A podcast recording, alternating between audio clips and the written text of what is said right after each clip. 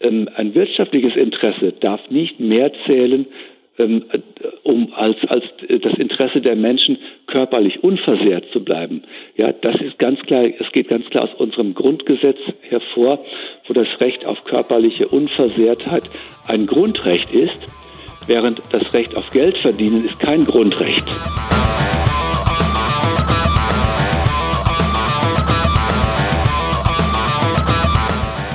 Herzlich willkommen zu einer neuen Folge von Sachs Pauli. Heute haben wir niemanden im Studio, sondern unser Gast ist am Telefon und das ist Professor Armin Grunwald. Er ist Professor für Technikphilosophie am Institut für Technikfolgenabschätzung und Systemanalyse in Karlsruhe. Und als Physiker und Philosoph berät er in leitender Funktion den Bundestag zu Folgen der Technik.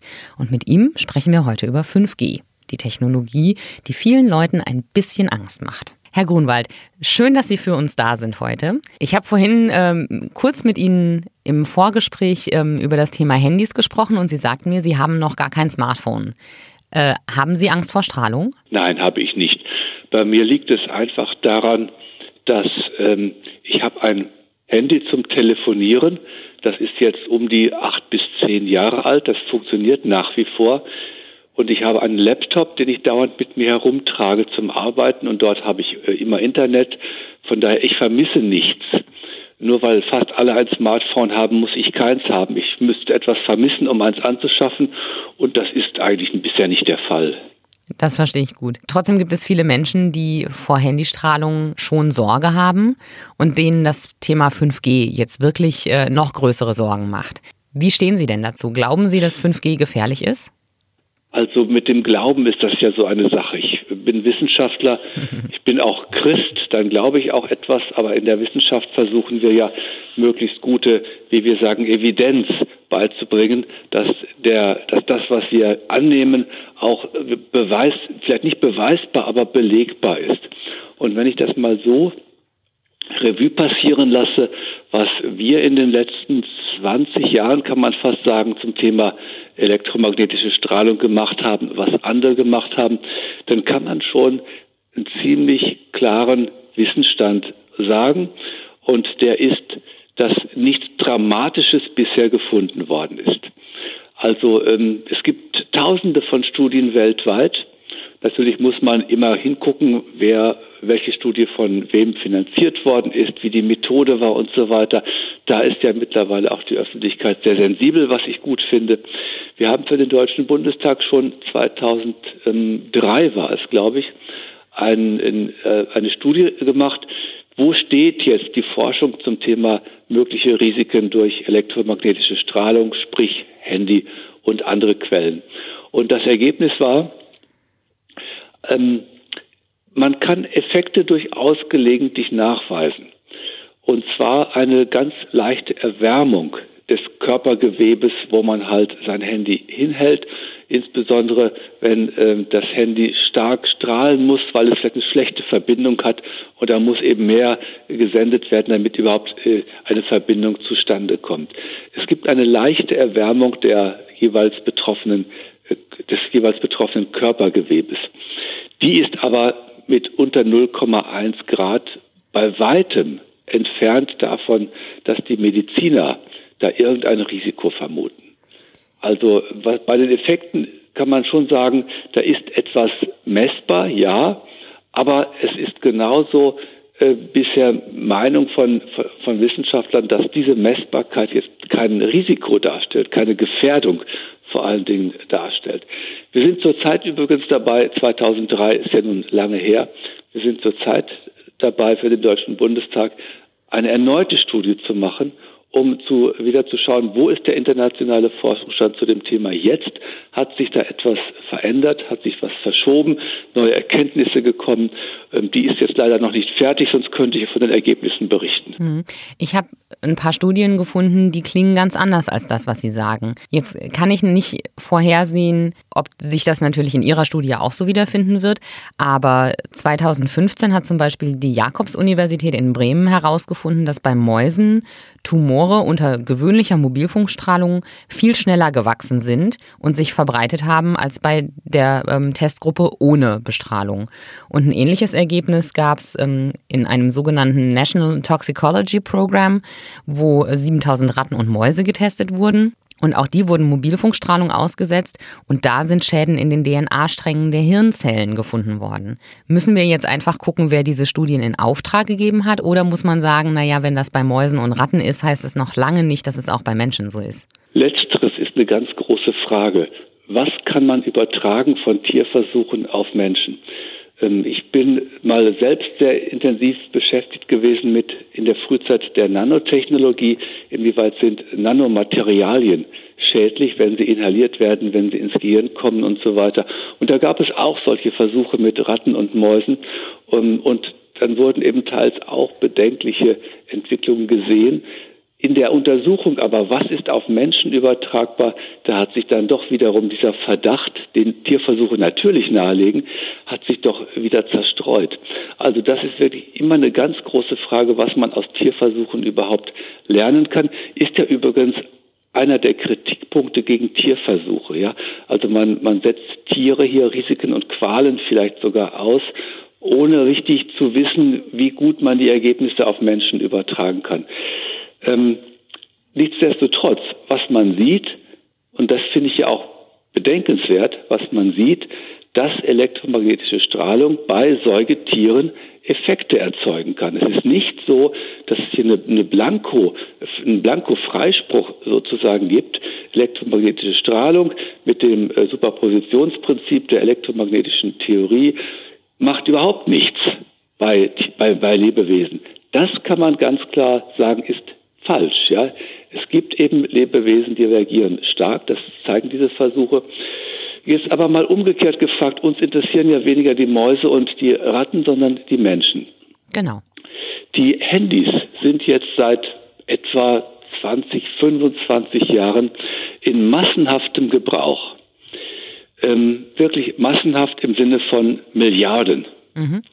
Und wenn man so schaut in die Straßenbahnen und auf die Marktplätze unserer Städte, man hat ja fast den Eindruck, alle Menschen hängen dauernd an diesen elektrischen Geräten oder elektronischen Geräten dran, mit irgend, auf irgendeine Form.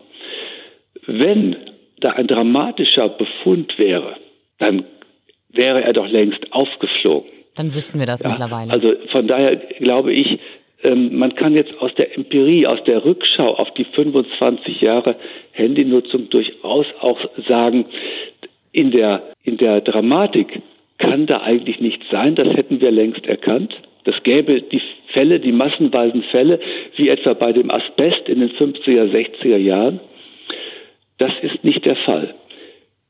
Was wir nicht sehen können mit diesem Blick ist, ob es nicht elektrosensible Menschen gibt, äh, Risikogruppen, die empfindlicher sind aufgrund ihrer biologischen Verfasstheit vielleicht und ähm, wo dann dort entsprechend man auch anders mit umgehen muss.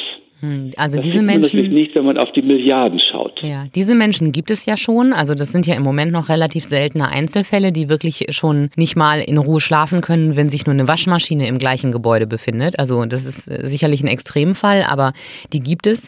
Das, was mir ähm, zu denken gibt, ist die Tatsache, dass die Strahlung bei 5G ja also wirklich exorbitant höher ist als bei 4G. Wir reden ja nicht nur von doppelter Kraft oder zehnfacher Kraft, sondern wir reden von einem Datenvolumen, das tausendmal so viel leisten kann. Das sind unvorstellbare Mengen für mich, die ich nicht technische Wissenschaftlerin bin. Und ich frage mich, heißt das, dass auch ähm, die elektromagnetische Strahlung dafür ebenfalls exorbitant höher sein muss?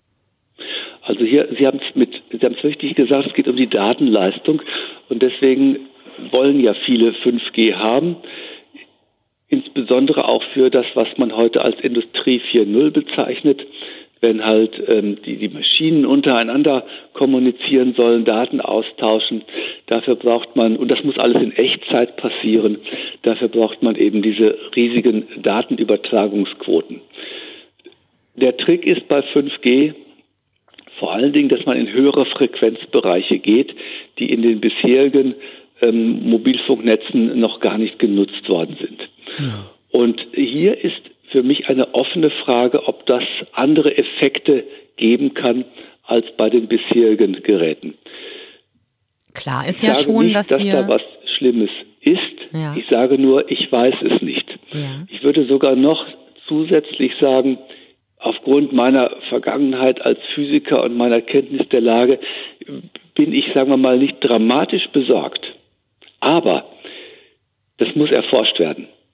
Das mhm. muss auch dringend erforscht werden, denn die Versteigerungen haben schon stattgefunden. In einigen Ländern läuft das schon oder fängt es an äh, zu laufen.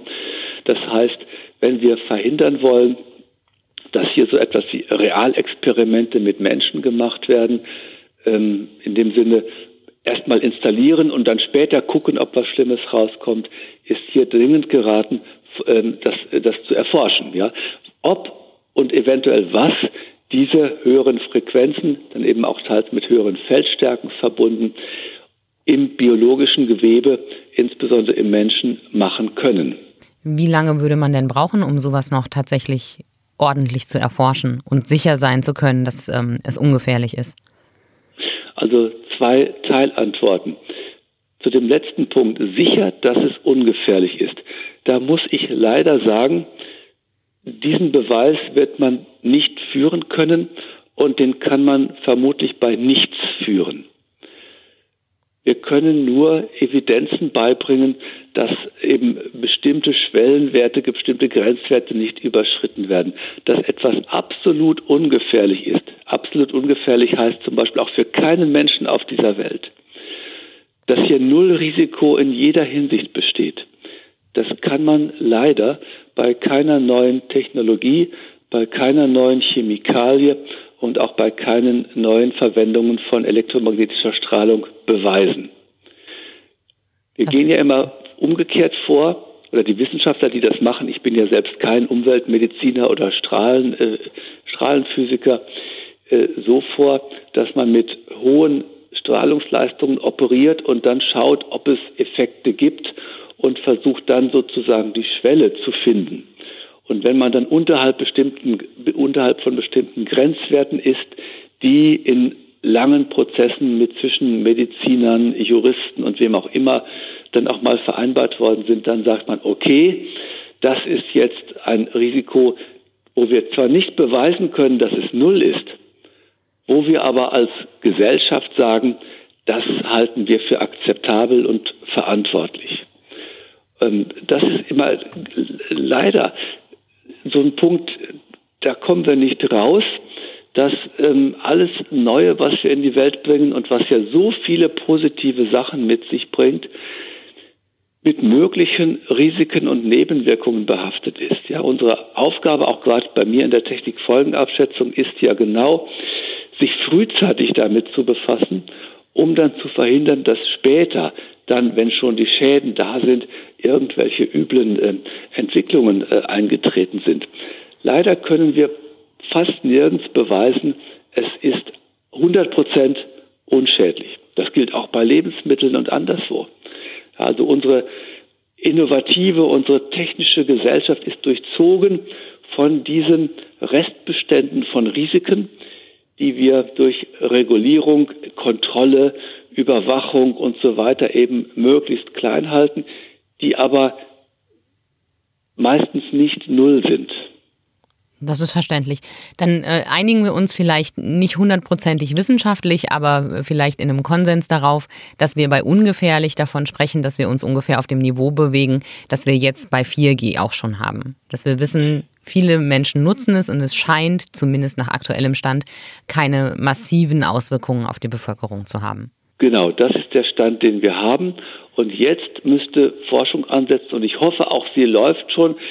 Da habe ich jetzt keinen näheren Einblick. Ich bin nur auch, das sage ich ganz offen, etwas überrascht, dass schon die Frequenzen versteigert wurden, dass schon der Zug fährt und scheinbar vorher niemand, oder niemand will ich nicht sagen, aber jedenfalls nicht erkennbar diese Dinge erforscht worden sind. Man muss ja bei jedem Schritt, den der technische Fortschritt macht, genauso wie Sie gesagt haben, den Vergleich mit dem, mit dem Status quo, also mit dem bisherigen Stand, den muss man machen und dann schauen, ob es hier Veränderungen irgendwohin zu mehr Risiken gibt.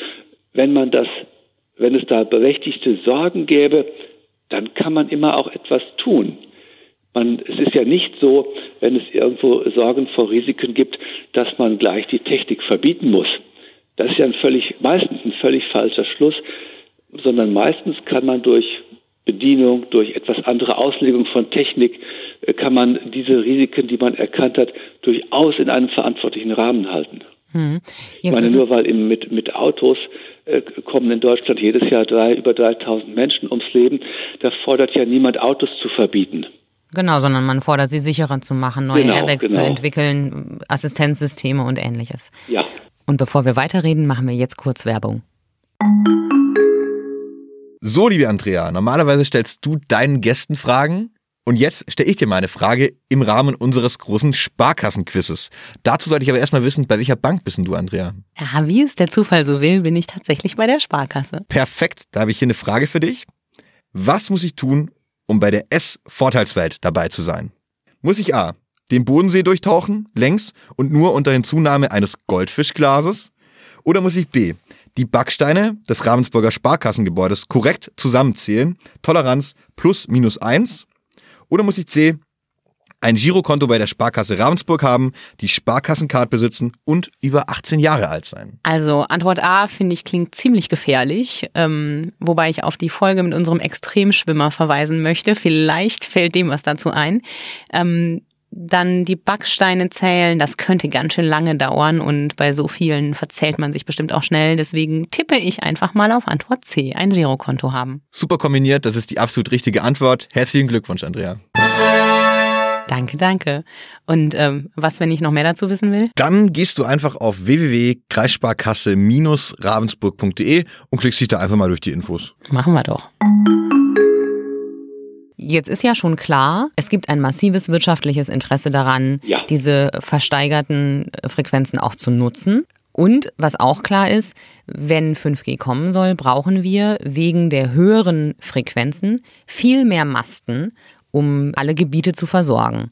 Denn 5G heißt zwar sehr viel größere Datenmengen, aber viel kürzere Wege zwischen ja, den verschiedenen genau. Stationen. Auch da habe ich sehr unterschiedliche Daten gefunden. Da ist die Rede davon, dass ähm, äh, mindestens alle 100 Meter ein Mast stehen muss, um äh, eine vernünftige Versorgung zu erreichen.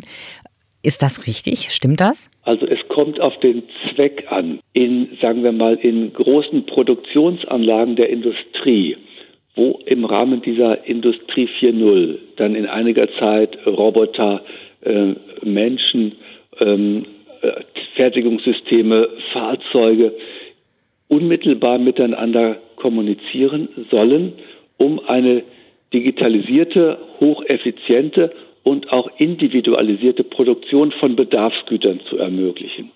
Dort werden auf kleinem Raum Riesendatenmengen hin und her geschoben werden müssen. Kleiner Raum heißt hier Fabrikationshallen. Also mhm. wenn Sie in so, sagen wir mal, in äh, Fertigungshallen der Industrie gehen, das sind schnell einige hundert Meter.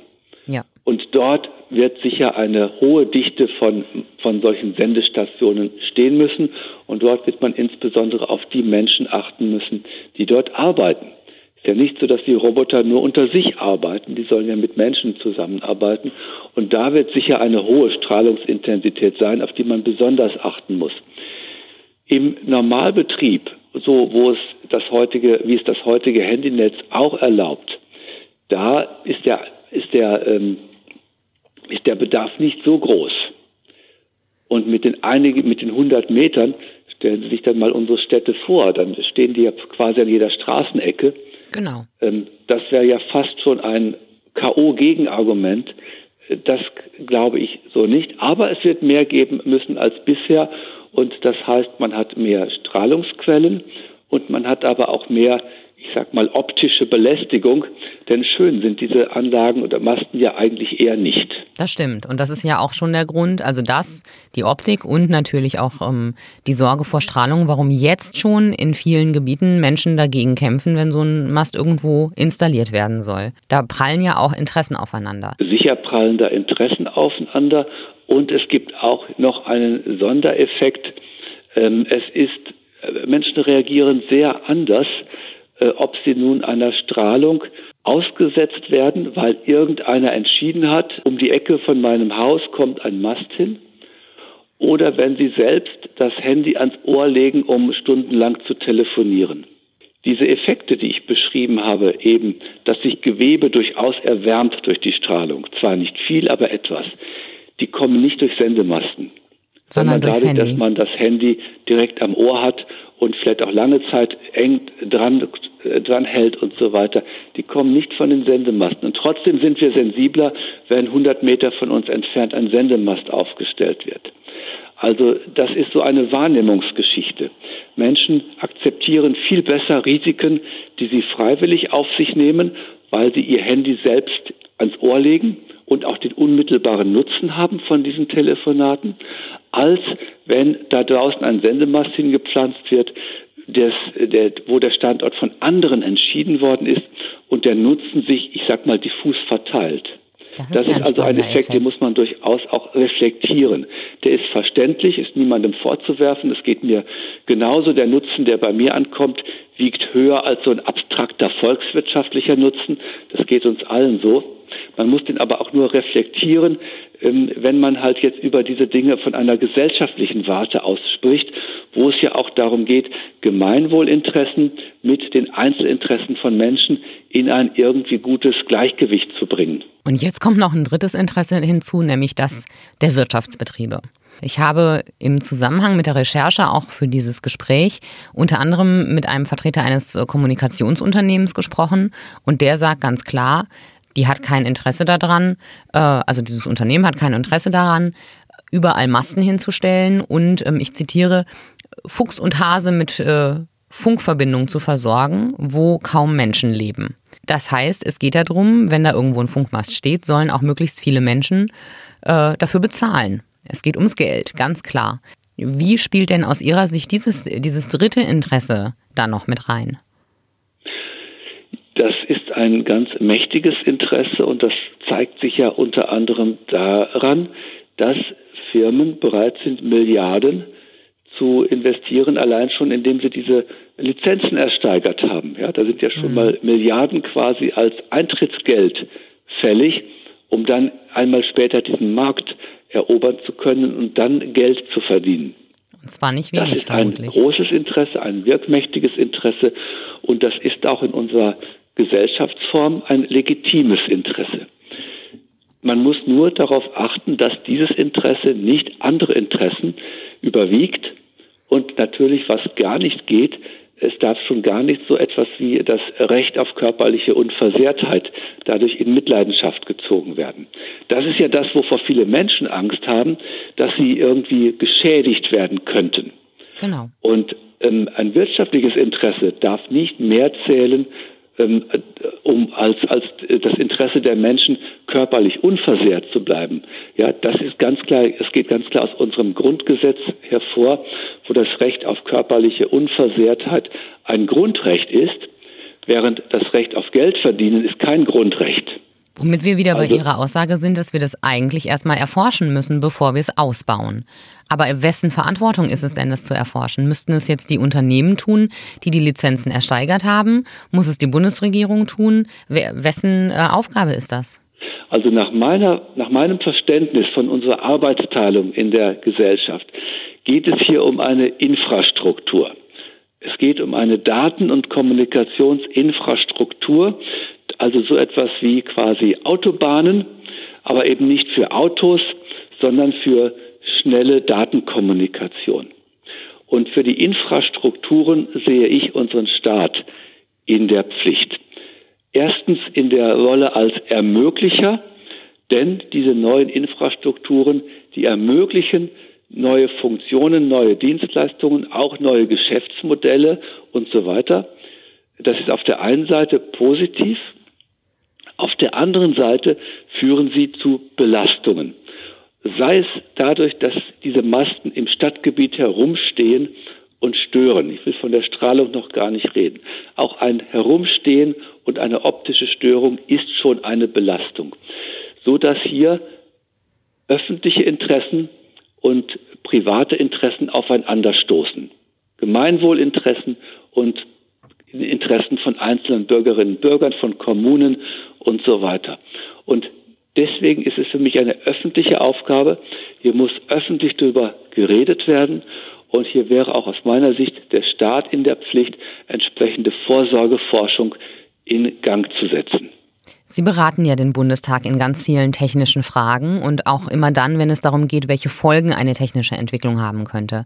Ähm, was genau würden Sie in diesem Fall dem Bundestag denn empfehlen? Also, dass eine Forschung äh, gemacht werden muss, habe ich jetzt deutlich herausgehört. Aber was konkret würden Sie dem Bundestag jetzt raten?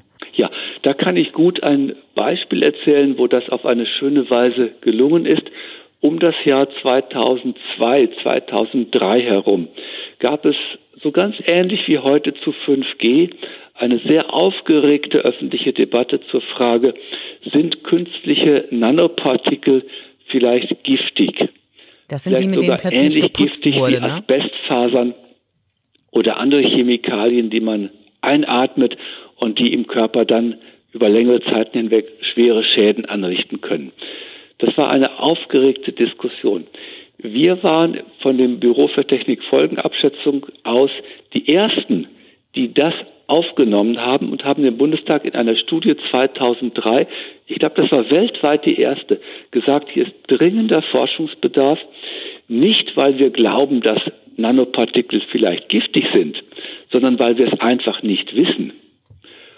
Und wenn und man gar nichts so weiß, dann ist es unverantwortlich, die Dinge einfach so in die Welt zu entlassen und so nach dem Motto, schauen wir mal später, ob sich was Schlimmes tut und wenn ja, dann reparieren wir im Nachhinein. Ja, das wäre unverantwortlich.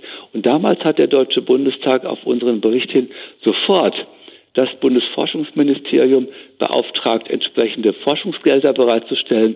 Es ist dann das Forschungsgebiet der Nanotoxikologie, so nennt man das. Also die Erforschung der giftigen Wirkungen von Nanopartikeln ist aufgebaut worden, sehr schnell. Und dann ist innerhalb einiger Jahre auch ein ganz schöner Wissensbestand äh, entstanden, wo man dann schon relativ schnell sagen konnte, dass manche dieser Materialien unbedenklich sind, nicht im Sinne von Nullrisiko, aber im Sinne von, dass sie eben da keine evidenten Risiken erzeugen, während andere weiter beobachtet werden müssen. Und so etwas müsste auch heute sein. Jetzt ist es leider so, wir haben im Moment, meine, mein Büro beim Bundestag arbeitet auf Auftrag des Bundestages hin. Das heißt, der Bundestag bestimmt die Themen. Wir haben im Moment kein 5G-Thema. Und da kann ich vielleicht nur die Hörerinnen und Hörer ermuntern, über ihre Bundestagsabgeordneten vielleicht das einmal zu befördern, dass wir diese Aufgabe bekommen. Das wäre sicherlich im Interesse der Bevölkerung zu sagen, wir möchten wissen, was da los ist. Ja, Haben Sie eine Erklärung? Das ist das gute Recht der Menschen zu wissen, was in ihrem Umfeld passiert, gerade eben bei Infrastrukturen, die das Land ja flächendeckend überziehen. Haben Sie eine Erklärung dafür, warum das gerade im Bundestag kein Thema ist? Gerade nicht im Zusammenhang mit den großen Sorgen vieler Menschen und ähm, mit den gerade versteigerten Lizenzen? Also da ist doch jetzt aus meiner fachlich unversierten Sicht jetzt wirklich auch Eile geboten. Ja, es ist jetzt, ich glaube, ein, also es ist ein bisschen blöd, das zu sagen, aber es ist ein dummer Zufall. Wir hatten im ähm, letzten Jahr die Themenfindungsrunde für dieses Jahr. Da war 5G noch nicht so in der Öffentlichkeit. Ah. Während alles, was mit Digitalisierung sonst zu tun hat, war sehr stark und ist ja auch nach wie vor da. Und deswegen haben andere Themen sozusagen das Rennen gemacht. Ich denke, wenn wir heute eine Themenfindungsrunde hätten, wäre, wäre das Ergebnis vermutlich anders. Und jetzt sind wir aber im Moment voll besetzt mit den Aufträgen aus dem letzten Jahr. Aber da wird ja auch irgendwann mal wieder Kapazität frei. Und dann würde ich hoffen, dass eben der, der, der Auftrag relativ schnell kommt. Aber daneben noch gesagt, es gibt ja auch viele andere Einrichtungen, die Folgen erforschen. Hier sind ja auch gerade die Umweltmediziner gefragt, die Strahlenmediziner, ähm, die Epidemiologen, ähm, alle die, die sich mit, bis, bisher mit der traditionellen elektromagnetischen Forschung befasst haben. Da gibt es ja ganz viel Kompetenz. Und ich würde sogar erwarten, dass da durchaus schon einige Forschung läuft. Es gibt halt keine zentrale Stelle, die irgendwie diese Sachen mal zusammenführt und so eine Gesamtschau macht, wo man vielleicht dann auch sehen kann, okay, da gibt es ein Spektrum, es gibt immer ein Spektrum bei den Studien, ein gewisses äh, äh, einen gewissen Bereich, die sind nie alle mit der, kommen nie alle mit der gleichen Aussage raus. Äh, aber es wäre doch interessant zu wissen, wo liegt dieses Spektrum, wo sind die Extreme, ähm, was sind die Worst-Case-Szenarien, also was ist im schlimmsten Falle vielleicht denkbar, was kann man tun, um jetzt schon zu verhindern, dass solche schlimmen Entwicklungen eintreten, wenn sie denn mit einer gewissen Evidenz erwartbar wären. Also ich glaube fast, es gibt schon viel, es fehlt nur eine auf der Bundesebene äh, eine Aktion, eine Plattform, ein sichtbares Projekt, das eben hier auch mal eine Anlaufstelle wäre für Sorgen der Bürgerinnen und Bürger einerseits und die, äh, die, die Ergebnisse, die Zwischenergebnisse der Forschung sammeln würde andererseits. Das klingt nach einer Stelle, ähm, die für viele Menschen mit Sicherheit äh, viele Informationen vorhalten würde. Ja, also das wäre auch ein wichtiger Punkt, dass eine, sagen wir mal, eine Datenbank, ein Internetportal eingerichtet wird mit den Informationen, die da sind. Wir haben ja in der Internetwelt ein bisschen das Problem, jeder findet das, was er oder sie sucht im Internet. Das ist wohl wahr. Dann hat irgendeiner mal irgendwann was ins Internet geschrieben, ein anderer liest das und sagt, boah, ich habe gehört, 5G ist ganz schlimm, das steht doch im Internet. Genau.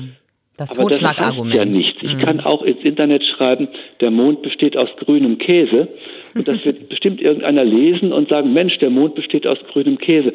Ich will das jetzt nicht lächerlich machen. Aber dass es im Internet steht, dass irgendeiner was da reingeschrieben hat, heißt ja nichts. Wir bräuchten eine, sowas wie eine Clearingstelle, eine unabhängige Stelle, die auch eben das Ansehen hat, das Vertrauen auch der Bevölkerung und auch der Wirtschaft genießt, in beide Richtungen sprechfähig ist, die so eine Rolle, die Rolle eines ehrlichen Maklers übernehmen kann. Genau, Sie sprechen das äh, Kernproblem der digitalen Medien an, äh, dass die Menschen vergessen, dass es immer gut ist zu gucken, was eigentlich die Quelle einer Information ist.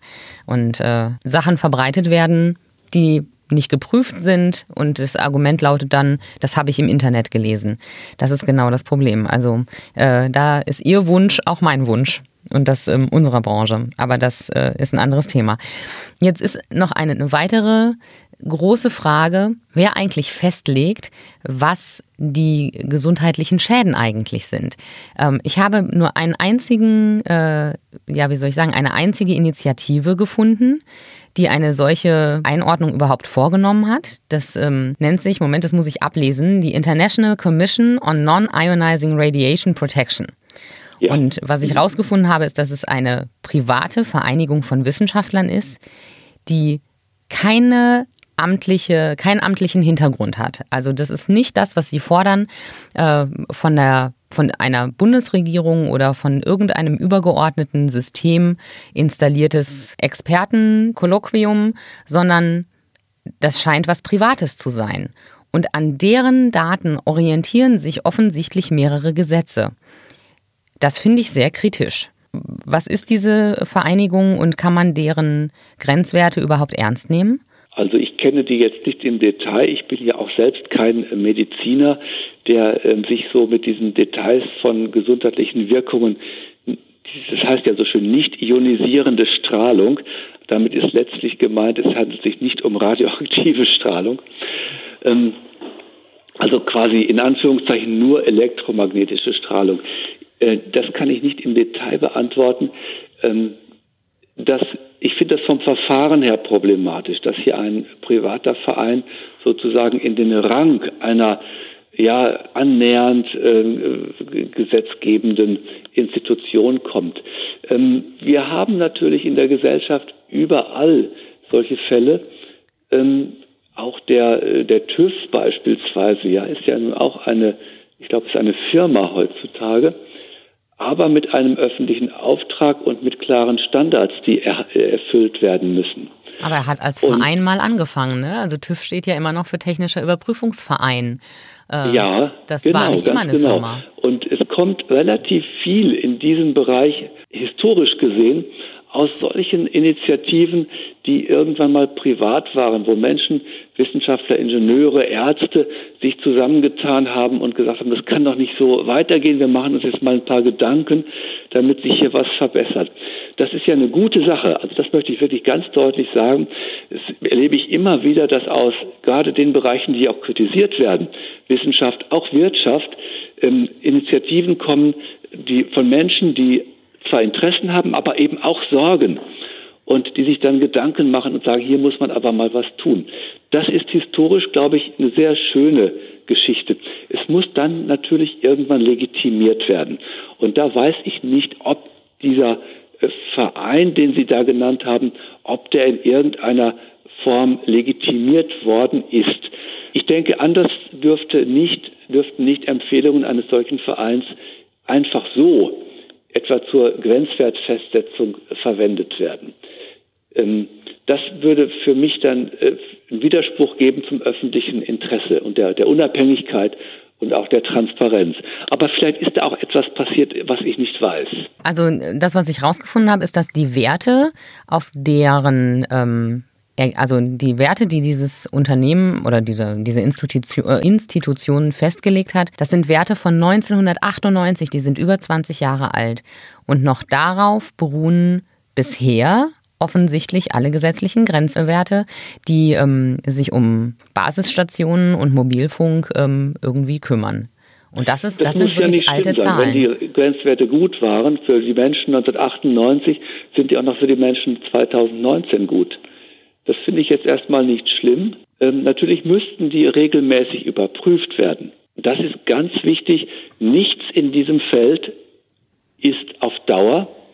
Alles Wissen, was wir haben über Umweltschäden, Strahlenschäden, Risiken, es muss immer wieder auf den Prüfstand, weil neue Erkenntnisse dazukommen können, neue Risikoquellen dazukommen können und so weiter und so weiter. Also das ist für mich wäre auch ein Qualitätskriterium solcher Vereine, die, den Sie da genannt haben, ob die ihre eigenen Sachen immer wieder kritisch hinterfragen und nicht sagen, ach, das haben wir doch damals gemacht und das ist jetzt äh, die absolute Wahrheit und das bleibt so. Das wäre nicht wissenschaftlich. Wissenschaft muss sich immer wieder selbst auf den Prüfstand stellen und insbesondere offen sein. Das heißt, wir nennen das in der Wissenschaft Peer Review. Das heißt, all das, was gesagt wird von Wissenschaftlern, etwa zur Toxizität von Strahlung oder Nanopartikeln, muss von anderen Wissenschaftlern gelesen werden, kritisiert werden, geprüft werden. In einer weltweiten Gemeinschaft der Wissenschaft, wo alle sich gegenseitig wahrnehmen und kontrollieren.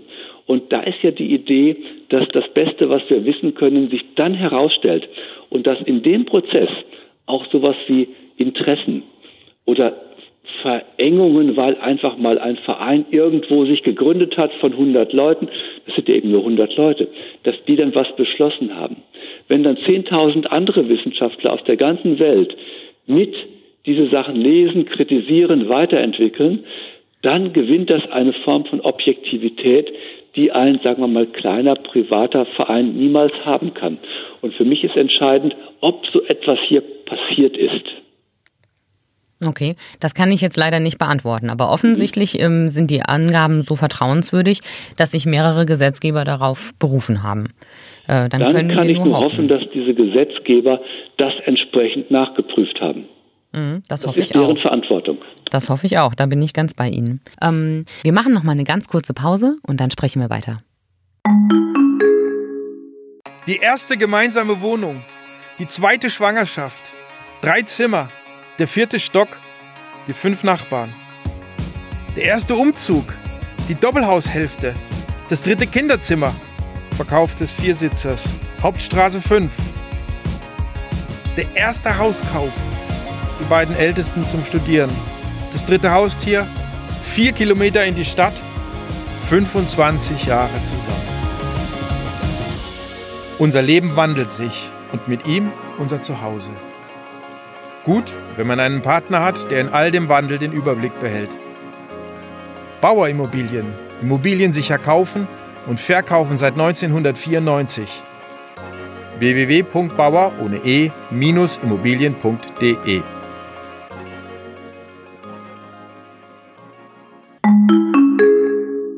Wie muss ich mir das denn überhaupt vorstellen, wenn Sie den Bundestag beraten in technischen Fragen?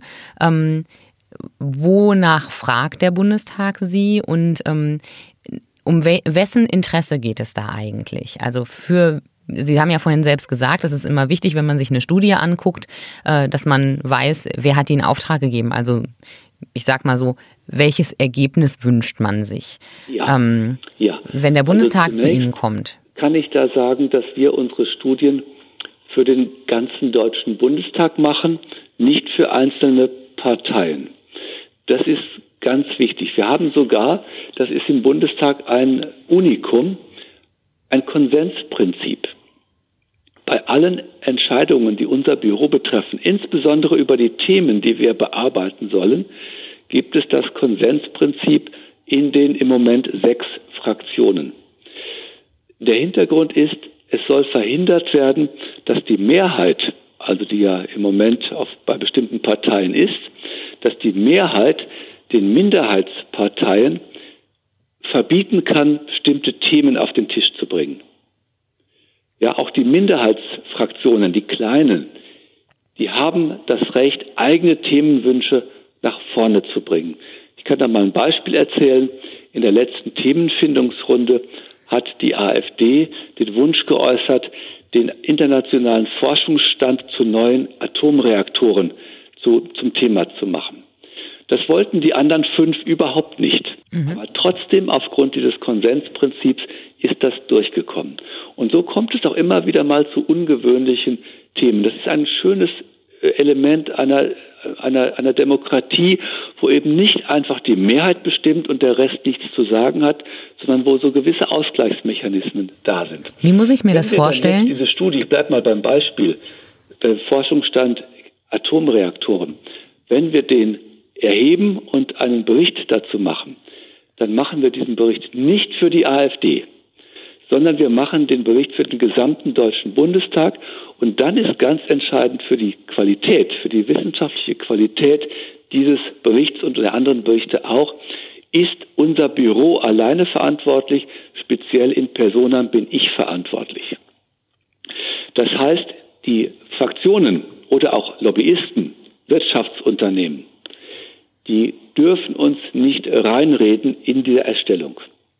Also diese Idee, hier einen ehrlichen Makler zu haben, der nicht im Spielball der, der, der gesellschaftlichen Kräfte hin und her getrieben wird, die war hier bei der Gründung des Büros vor knapp 30 Jahren wirklich ganz, ganz stark. Und das ist sozusagen in, in alle Mechanismen, wie wir funktionieren, mit, mit eingezogen. Und es sagen immer wieder Parlamentarier, der Wert, den wir haben für sie, ist vor allen Dingen der, dass wir eben kein Lobbyist sind. Die Parlamentarier bekommen jeden Tag große Stapel von Memoranden, Manifesten, Studien, Stellungnahmen, Positionspapieren von Verbänden, von Unternehmen, von Gewerkschaften, von Umweltinitiativen, von wem auch immer auf den Tisch. Und unsere Berichte sind nicht einfach einer mehr, sondern haben eine andere Qualität. Ja, wir sehen das, was die anderen machen und versuchen das auch zu würdigen, aber immer auch in ihrer Begrenztheit zu zeigen. Also sowas wie der ehrliche Makler zu sein, es ist eine schwere Aufgabe. Es gelingt uns wenigstens teilweise immer wieder. Ich nenne, nenne mal das Beispiel Bio- und Gentechnik, wo ja auch seit Jahrzehnten heftig über bestimmte Dinge immer wieder gestritten wird, wo es auch um diese Fragen von Nullrisiko, kleinem Risiko, zumutbarem Risiko und so weiter geht. Und da haben wir es über die Jahrzehnte, glaube ich, gut geschafft, sowohl mit den Kritikern als auch mit den Befürwortern, mit der Wirtschaft wie mit der Politik in einem guten Gespräch zu sein. Und unsere Studien werden von beiden Seiten oder von allen Seiten auch rezipiert. Durchaus nicht immer in der gleichen Weise, das ist schon klar. aber wir werden akzeptiert als jemand, der da etwas anderes ist als ein Lobbyist. Können Sie mir noch ein paar Beispiele nennen, wo Sie den Bundestag noch beraten haben, der äh, Beispiele, die vielleicht auch wirklich jeden Menschen im Alltag äh, betreffen? Ja, also wir haben, es war eine sehr ungewöhnliche Studie im Jahre 2011, einen Bericht äh, dem Bundestag gemacht über die Folgen eines, eines längerfristigen und großflächigen Stromausfalls in Deutschland. Es war eine Initiative von zwei Bundestagsabgeordneten, die selbst im Zivilschutz engagiert waren und die sich große Sorgen gemacht haben, dass nach dem Ende des Kalten Krieges praktisch nichts mehr getan worden ist, um guten Zivil- und Katastrophenschutz aufrechtzuerhalten. Und wir haben dann diesen Bericht gemacht und haben untersucht, was wäre denn wenn? Das waren so typische Was wäre wenn Untersuchungen. Was wäre, wenn der Strom in einem Bundesland oder also großflächig für ein, zwei, fünf, sieben Tage ausfällt? Da wäre, wäre jeder Mensch hautnah betroffen. Und das Ergebnis war geradezu katastrophal. Ähm, da würde in vielen Gegenden Deutschlands kein Wasser mehr aus dem Hahn kommen, weil gepumpt werden muss. Pumpen brauchen Strom und es gab in vielen, oder wir haben festgestellt, oft keine Notstromaggregate. Wenn Sie jetzt sich vorstellen, Sie haben kein fließend Wasser in der Toilette, in der Küche, ähm, da sieht aber Ihr Haushalt nach ein paar Tagen schon ziemlich übel aus. Ähm, oder das Klima, dann nicht Klima, dass Kühlschränke und Gefrierschränke nicht mehr funktionieren. Unsere ganze Lebensmittellogistik beruht, beruht darauf, dass es Kühl- und Gefriermöglichkeiten gibt. Also nach ein paar Tagen ist es vorbei damit und dann verdirbt das alles. Ähm, wo kriegen wir unser Geld her, wenn der Geldautomat nicht mehr äh, funktioniert? Und äh, wo tanken wir? Funktioniert dann auch keine Tankstelle mehr, weil auch dort Pumpen äh, aktiv sind.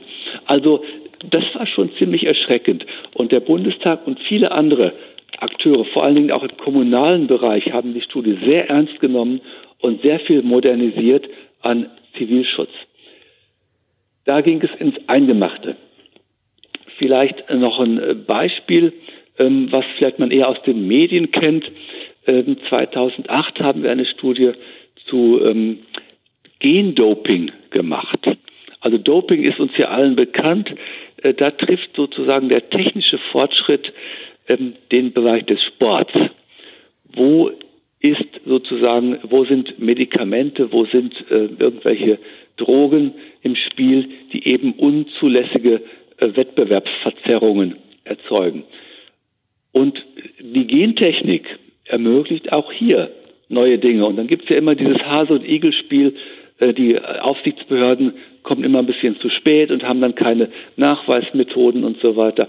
Und das haben wir ähm, am 2008 vorgelegt, pünktlich zum Beginn der, ähm, der ähm, Olympischen Spiele in Peking, kam also auch ganz gut zeitlich aus. Und ich denke, das sind so Themen, da denkt man vielleicht am Anfang nicht dran, dass der technische Fortschritt auch dort eine Rolle spielt, aber der ist präsent. Ähm, ich könnte noch zehn andere erzählen, aber dazu reicht dann die Zeit doch nicht. Ja, wahrscheinlich nicht. Ähm, Sie haben ja immer viele Termine. Aber ich interessiere mich noch für einen ganz spannenden Punkt. Jetzt sind Sie ja nicht nur Physiker und befassen sich ganz viel mit Technik, sondern Sie sind auch Philosoph. Und ich könnte mir vorstellen, dass ab und zu das Technische und das Philosophische ein wenig im Widerspruch stehen. Ist das so? Ähm, das ist in der Allgemeinheit, wie Sie es formulieren, nicht so. Es ist eher umgekehrt. Ähm, es hat mal der Philosoph Jürgen Mittelstraß ähm, gesagt, der technische Fortschritt hat kein Maß in sich selbst. Ja? Der, der kann sozusagen immer weitergehen in beliebige Richtungen. Der technische Fortschritt weiß nicht von sich aus, was gut und was nicht so gut ist. Das kann die philosophische Ethik beitragen, herauszufinden, was gut und was nicht so gut ist. So gesehen würde ich eigentlich eher sagen, es ergänzt sich gut. Es gehört sogar zusammen, weil die Philosophie, die Ethik etwas bringt, etwas mitbringt in diese Fragen, wie gehen wir mit dem technischen Fortschritt um, wie beurteilen wir bestimmte Folgen, welche Risiken sind zumutbar, unter welchen Bedingungen und so weiter, was die Technik nicht selbst leisten kann. Also allein so ein Begriff wie Verantwortung, der ist im der ist mit, der ist ja kein Ingenieursterminus, den man sozusagen technisch irgendwie festlegen kann.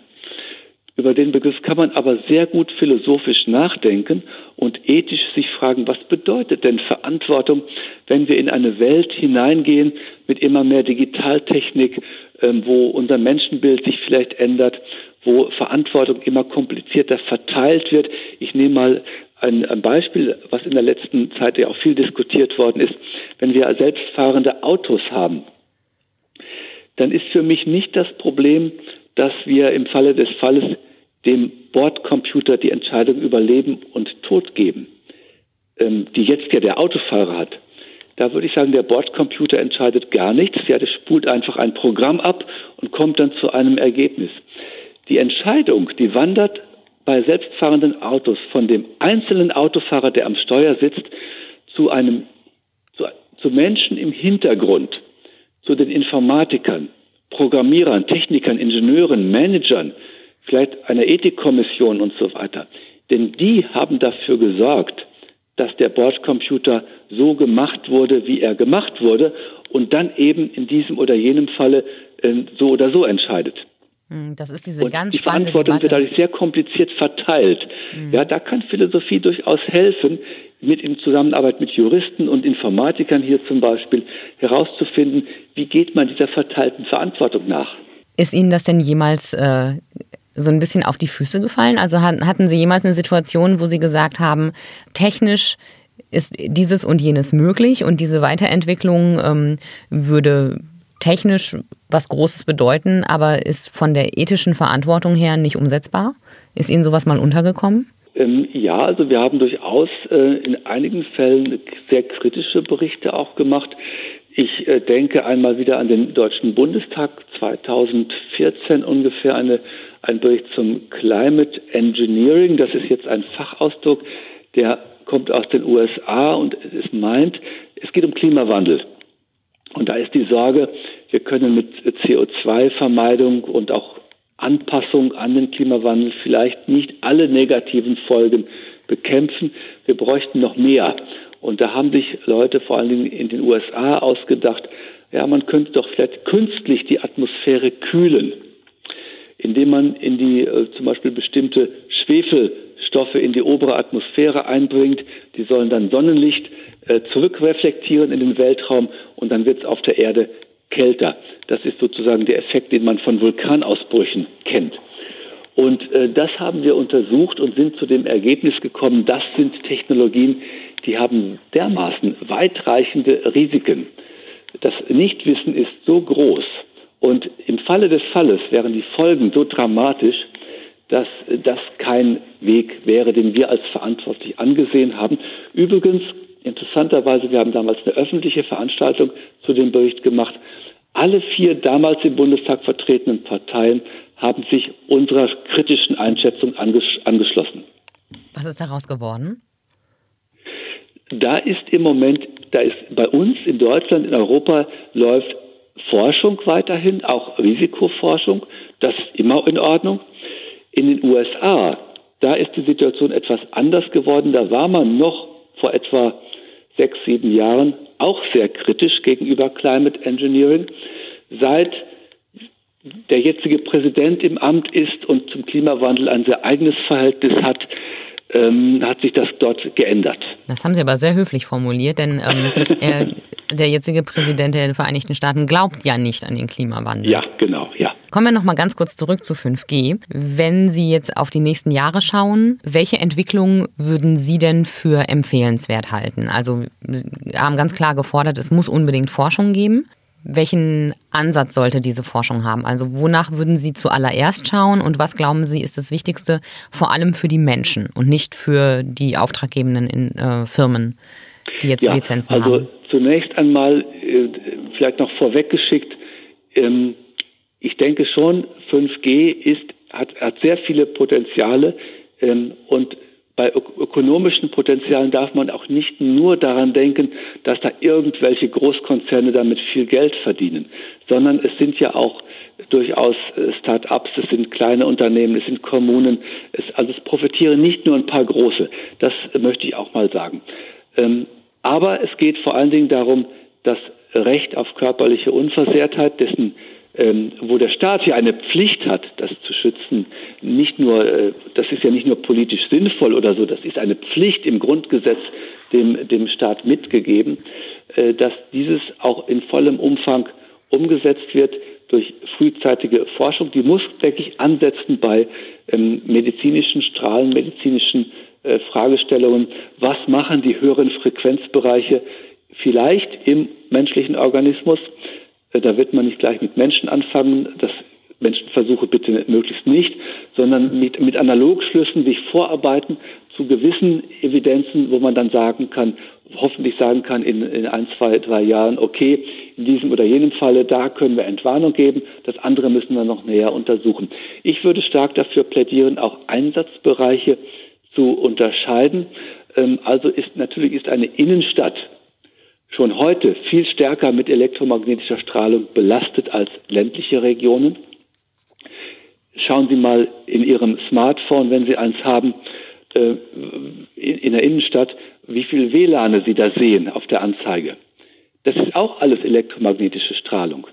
Also wir mhm. sind wirklich mittlerweile stark umgeben von elektromagnetischer Strahlung, besonders in Städten. Und, und dort ist ja auch die 4G-Verbindung schon noch besser. mehr in Produktionsanlagen, wenn hier Industrie 4.0 eingerichtet wird und dann dort auf sehr kleinem Raum, einige hundert Meter, vielleicht extrem hohe Datenübertragungsgeschwindigkeiten realisiert werden müssen und dort natürlich auch Menschen sich in dieser Umgebung aufhalten. Also hier geht es um so etwas wie Arbeitsschutz auch an diesen Arbeitsplätzen. Dann braucht es einen gesellschaftlichen Dialog, der ähm, eigentlich, man, man könnte sagen, da ist schon das Kind ein bisschen in den Brunnen gefallen.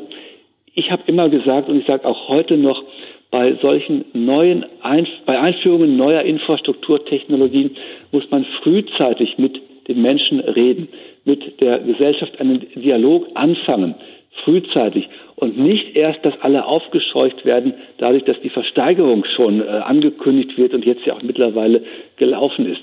Also da haben wir schon Verfahr äh, da haben wir schon Geschichten erlebt, die besser gelaufen sind. Ich erinnere nochmal an die frühe Zeit der Nanotechnologie.